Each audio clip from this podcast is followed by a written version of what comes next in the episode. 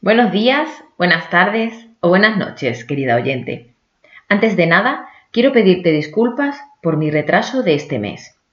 Espero que me hayas echado de menos tanto como yo a ti. Escribir cada episodio me ayuda a poner foco al tema que vaya a tratar. Si es la primera vez que me oyes, bienvenida. Siéntete como en casa. Disfruta de este ratito. Si consigo eso, ya estaré feliz. Y si además te puedo dar algún consejillo o idea, pues muchísimo mejor. Si te apetece, puedes escuchar otros episodios para ver la línea de temas de los que hablo. Si te vienes arriba, me puedes escribir, dejarme un comentario o suscribirte a mi podcast. También puedes recomendarme a alguien del sector. Lo que tú hagas me parecerá genial y te lo agradeceré siempre. Y ahora, arrancamos. Esta semana vamos a abrir otro melón de estos interesantes. Vamos a debatir sobre la intermediación. ¿Intermediarios o venta directa? Ya sabes, café del buen humor, sitio favorito y si eres de escribir como yo, tu cuaderno y tu boli por si tienes algo que anotar. Intermediación versus venta directa. Mi opinión, humilde siempre. Hay que trabajar con ambas. Intermediarios como Airbnb, Booking o Escapada Rural son maravillosos, perfectos y súper recomendables para darte a conocer. Son el mejor escaparate para tu alojamiento. Booking es el mejor vendedor de camas del mundo mundial. Invierte muchísimo dinero en posicionamiento, en facilitar la experiencia al usuario y al propietario. Tiene su web en todos los idiomas que se te puedan ocurrir es muy sencillo de utilizar, es gratuito para ambas partes, no tiene un coste fijo, te cobra la comisión solo si te vende. La comisión que cobra Booking suele oscilar entre el 12 y el 17%, dependiendo de las camas que tengas, las habitaciones, los apartamentos, etc. Trabaja con mucha calidad, siempre están innovando y un largo etcétera. Recomendable 100%. Tiene también un apartado de comentarios, del que luego hablaremos. Airbnb, muy recomendable, muy intuitiva, muy flexible, también vende mucho, es más para apartamentos que para eh, alojamientos rurales. Solo pagan si te venden, muy similar a Booking, son muy profesionales y suelen ser bastante estrictos a la hora de pagarte. Eh, voy a hacer un inciso con el tema de los comentarios. Desde mi punto de vista es muy importante y muy recomendable contestar los comentarios, resolver las incidencias que nos marquen nuestra clientela, etc.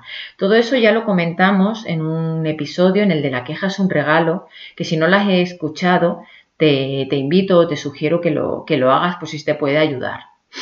Otro intermediario que también funciona muy bien, pero sí que tiene un fee, una, tasa, una cuota anual, es Escapada Rural. Te cobra una cantidad independientemente de que te venda una o mil veces tu establecimiento. Es muy completo, muy profesional, es muy sencillo de utilizar. Tengo un cliente en Trujillo que tiene un alojamiento rural y solamente trabaja con escapada rural y funciona muy, muy bien, con un porcentaje de ocupación muy cercano al 90%. De la web ya hablamos hace poco, por lo que no me voy a repetir. Eh, tu página web es tu casita virtual, con lo cual para mí ya sabes que es recomendable 100%. Pero en venta directa también nos tenemos que, que, dar cuenta de que contamos con otros temas como puede ser el teléfono, hoy en día el WhatsApp, y también las redes sociales. El correo electrónico también es otro canal de comunicación. Con cualquiera de estas vías nos estamos ahorrando la comisión. Los datos del cliente son datos nuestros. En el caso de los IDS, de los intermediarios, los datos de los clientes son de ellos y no los podemos utilizar para hacer campañas de marketing ni para nada. Con lo cual, ¿qué te recomiendo? Pues como siempre digo muchos temas. Depende. No es lo mismo tener un apartamento que nueve. No es lo mismo tener una casa rural con dos habitaciones que con ocho. No es lo mismo tener web que no. No es lo mismo si trabajas con redes sociales que si no trabajas con ellas. Desde mi punto de vista, ambas son recomendables. El IDS, el intermediario, te viene fenomenal. Te da una visibilidad que tú solo jamás tendrías, pero tienes que pagarle la comisión. La venta directa es más lenta, es más trabajosa, pero a largo plazo te va a dejar mucha más rentabilidad. Si tienes un alojamiento pequeño o con pocas habitaciones, te sugiero que elijas uno o dos intermediarios para ir evitando el temido overbooking del que hablaremos en otro episodio. Si te gusta la venta directa, debes cuidar mucho la atención a la clientela. Yo siempre contesto en menos de 24 horas y si no tengo la información porque dependo de alguna empresa externa, lo que hago es que envío un correo al cliente explicándole que estoy en ello, que he recibido su correo, que me falta algún dato y que en cuanto tenga toda la información contactaré con él de nuevo. Si utilizas las redes sociales como canal de comunicación y venta, debes tenerlas bien atendidas y contestar tan pronto como te sea posible. Como casi todo en nuestras vidas y en nuestros negocios, en el centro y en el medio está lo ideal. Un poquito de intermediación y un poquito de venta directa. También hay muchos intermediarios que son menos conocidos pero que funcionan muy bien. Insisto siempre en investigarlos, en el ensayo-error, para ver si te puede ser útil para ti. Otro intermediario muy potente es Expedia y también Agoda. También hay centrales de reservas que funcionan fenomenal como puede ser casas de gredos, que son casas rurales en Ávila, en Castilla y León.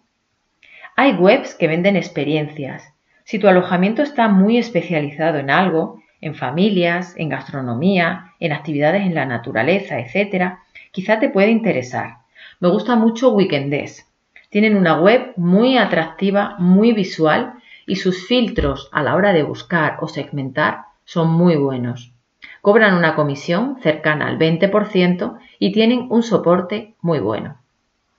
Hoy en día existen muchísimas opciones. Si tienes pocas camas, te sugiero que vayas poco a poco probando. Mantén lo que te funcione y cambia lo que no. Si necesitas asesoramiento y te atascas con estos temas, me encantaría que hablemos y veamos cómo podemos avanzar o cómo podemos mejorar que un intermediario no sea el motivo de bloqueo en tu maravilloso emprendimiento. Recuerda que me tienes al otro lado. Mi correo es elgagonzalezparra.gmail.com y mi cuenta de Instagram es arroba soyelga con h. Aún no utilizo esta red de forma profesional, pero sí que reviso los mensajes. Espero de corazón que este episodio te haya resultado útil e inspirador. Mientras escribo el siguiente, Aprovecha para ser feliz mejorando la gestión de tu alojamiento. Un abrazo muy fuerte.